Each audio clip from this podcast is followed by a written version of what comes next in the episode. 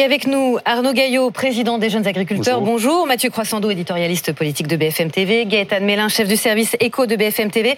Et Jérôme Veil, en duplex avec nous, éleveur de bovins, l'une des figures de la mobilisation grandissante. Mais tout de suite, on retrouve Jean-Wilfried Forquest dans le Gers, à l'île Jourdain, parce que le mouvement s'étend, Jean-Wilfried. Oui, extension du mouvement depuis euh, quelques jours. C'est la troisième nuit que la dizaine d'agriculteurs ici a, passé sur place. Ils sont très organisés ici aussi, avec un groupe électrogène qui fournit de l'électricité et de la lumière.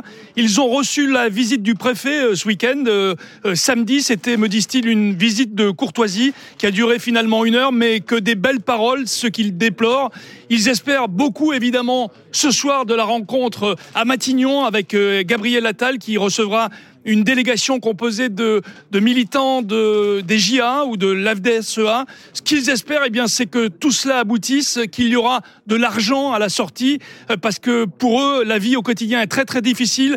Et ce qu'ils n'espèrent pas, eh bien, eh bien, c'est que cette agriculture meure et termine symboliquement dans ce cercueil qui se trouve juste derrière moi. Alors, ce qui est tout à fait remarquable, c'est que c'est une mobilisation euh, qui s'étend. Elle se déroule vraiment dans le calme, avec aussi le, soutien des Français. Je vais me tourner vers vous, euh, euh, Jérôme Bail. Vous êtes effectivement l'une des, figures de cette, de cette mobilisation depuis plusieurs jours maintenant sur ce barrage, ce mur de paille qui avait été installé sur l'autoroute A64. Il y a eu un feu ce matin, et vous savez pourquoi? Non, non, non.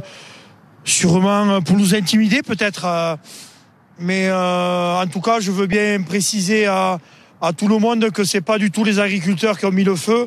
Euh, moi, je le dis et je le répète depuis le début, j'appelle, j'appelle vraiment au calme et et surtout à aucune dégradation parce que nous, on veut juste faire entendre notre voix. On veut pas, on veut pas que ça coûte de l'argent aux citoyens français. Jérôme Bail, donc il y a une réunion importante autour du Premier ministre euh, ce soir. Les représentants de la FNSEA et des jeunes agriculteurs y seront.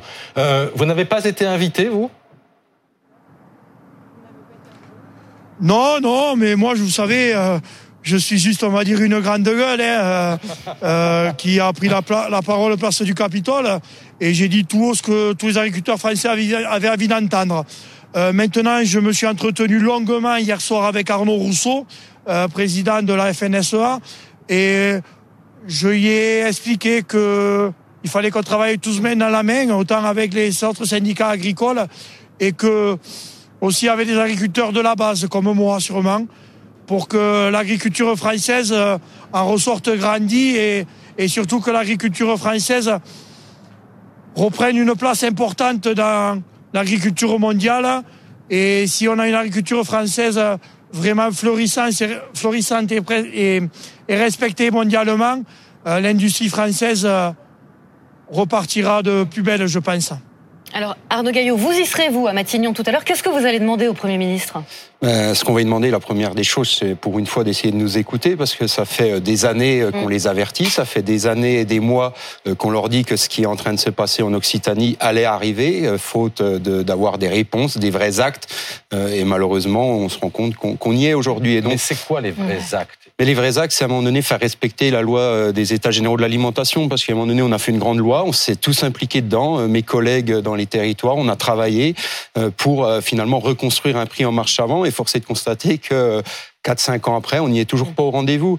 Et donc, il y a un moment donné, ça, commence à bien faire. Et, le sentiment aussi que les agriculteurs ont sur le terrain, c'est d'être finalement euh, l'impression du vilain petit canard, que euh, finalement, toutes les causes de ce pays seraient de leur faute. La pollution, euh, la destruction de l'environnement, le mal-être des animaux.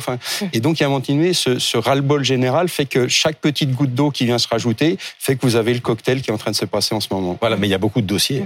Est-ce qu'il y a moyen d'agir vite pour éviter, Gaëtan Mélin, que cette colère prenne de l'ampleur. Parce qu'encore une fois, les agriculteurs aujourd'hui font preuve d'une très grande responsabilité et on l'a encore entendu par la voix de Jérôme Bell. L'idée, c'est pas d'emmerder les Français, mais d'obtenir satisfaction par la discussion. Oui, et encore le respect de la loi Egalim, cette mm. fameuse loi qui... Euh, elle n'est pas respectée? Eh bien non, elle ne l'est plus. Pourquoi? Parce qu'aujourd'hui, en fait, on a euh, des contradictions. On a d'un côté les Français qui veulent euh, des prix les plus bas et des agriculteurs qui veulent vivre de leur travail. Mm. Et aujourd'hui, 50% de ce que les Français ont dans leurs assiettes, ce sont des importations. Pourquoi mm. des importations? Parce qu'elles sont moins chères que les produits français. Mais aujourd'hui, force est de constater que euh, toutes ces contraintes environnementales, euh, toutes, ces, euh, toutes ces démarches administratives très lourdes, ces matières premières qui augmentent, font que les revenus des, des agriculteurs eh bien, ne sont pas en progression et leurs coûts sont beaucoup Pourtant, plus élevés. on paye plus cher, nous, consommateurs. C'est ça qui est fou. On paye plus cher, mais vous gagnez moins. Ouais, bah, demandez à M. Leclerc s'il gagne moins, lui. Moi, je pense que non. Et, et vous voyez, ces discours qu'il a en permanence. Moi, j'ai toujours dit, Monsieur Leclerc, il travaille mieux que moi parce qu'il excite plus les gars que moi sur le terrain. Mais donc, à un moment donné, il faut qu'il comprenne aussi qu'il faut aussi qu'il joue la carte du français. C'est pas je suis français que quand ça m'arrange. Et donc, ces entreprises, si elles existent en France, c'est aussi parce qu'il y a des agriculteurs qui permettent de vendre des produits. Mais vous le disiez à juste titre. À l'heure actuelle, 50% qu'on consomme en France est importé. Et je vous garantis, avec des règles qui sont très loin d'être les nôtres, avec des qualités et des standards de production qui sont très loin. Et il y a bien des pays où le bien-être animal, je vous garantis que c'est loin de leurs préoccupations. Jérôme Bail, en nous écoutant, vous vouliez intervenir. Je voulais prendre, je, voulais en venir là-dessus. Euh, à nous, on nous demande de produire moins. Je vais vous prendre un exemple. Euh, nous, euh, passé 150 UGB, on est classé élevage industriel mais je suis pas sûr que 150 UGB en haut du pic du Cagir et je vais dire 150 vaches gasconnes, la race locale de chez nous, en haut du pic du Cagir, il n'y a rien de plus naturel. Au contraire, ça nettoie nos montagnes et ça entretient nos montagnes. Quand en France, aujourd'hui, on importe des produits bio qui utilisent des pesticides et des matières actives qui sont interdites dans notre pays et qui est considéré comme bio, là on peut parler de concurrence déloyale et qu'on n'est pas sur les mêmes règles. Moi, quand un, un animal naît sur ma ferme, la première chose que j'ai à faire, c'est y mettre une boucle avec euh, un prélèvement auriculaire pour faire des analyses pour, pour savoir s'il est viable ou pas. Euh, Dites-vous que dans les autres pays euh, mondial, on va dire, euh, l'Argentine, euh, le Brésil, les Amériques et le Canada, la première chose qu'on fait à, un animal caïné, c'est y faire une piqûre d'hormones. Et on importe cette viande-là, on importe cette matière première-là. au bout d'un moment, il y a deux poids, deux mesures. On est en train de, de sacrifier l'agriculture française en nous traitant de pollueurs, en nous traitant d'assassins, et alors que l'agriculture française, ne l'oubliez pas, reste quand même l'agriculture la plus saine au monde. Euh, Et ça, personne n'en parle. Jérôme, est-ce qu'il est très indiscret de vous demander combien vous gagnez? Je le dis, euh, je l'ai annoncé, je m'en cache pas. Euh, j'ai une exploitation de 150 hectares en SAU. J'ai 90 vaches, 90 vaches allaitantes de race limousine en sélection, bien sûr. Euh, je fais un chiffre d'affaires prime pas comprise qui sont de 45 000 euros. Euh, je fais un chiffre d'affaires total de 220 000 euros. Et je finis mon année à moins 7 000 euros sans me dégager de salaire.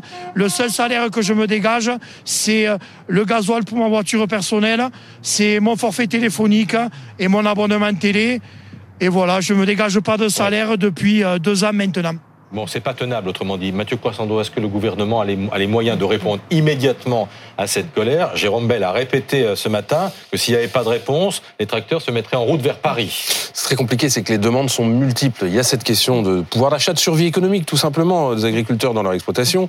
Il y a les questions des normes dont on a parlé aussi, des normes qui sont euh, françaises, qui sont euh, européennes. Et puis il y a ce sentiment aussi de relégation, d'abandon de cette cause agricole, ce qui a été fait, ce qui était une des bases de de notre patrimoine commun, de notre culture dans le pays, le nombre d'exploitations a quand même euh, diminué de façon euh, drastique depuis euh, depuis 30 ans. Donc il n'y a pas une mesure. C'est pas c'est pas une manifestation avec une mesure, l'abrogation de telle ou telle réforme. C'est une multitude de mesures. Et ça, c'est très dur pour un gouvernement. Vraiment, d'un mot, vous pensez que enfin, ça peut bien se passer au point que le mouvement soit, entre guillemets, suspendu? Qu'est-ce qu'il faudrait, Qu'est-ce qu'il faudrait? D'un mot d'un mot, une, enfin, des, des, mesures d'urgence, une, une, une, prise de parole conscient et, et, un acte rapide. Mais je pense que vous reflétez très bien la situation. Elle est multiple, elle est complexe. Et finalement, d'avoir voulu faire pourrir la situation, on en est là aujourd'hui et chacun devra prendre ses responsabilités. Merci beaucoup à tous. À venir sur BFM TV.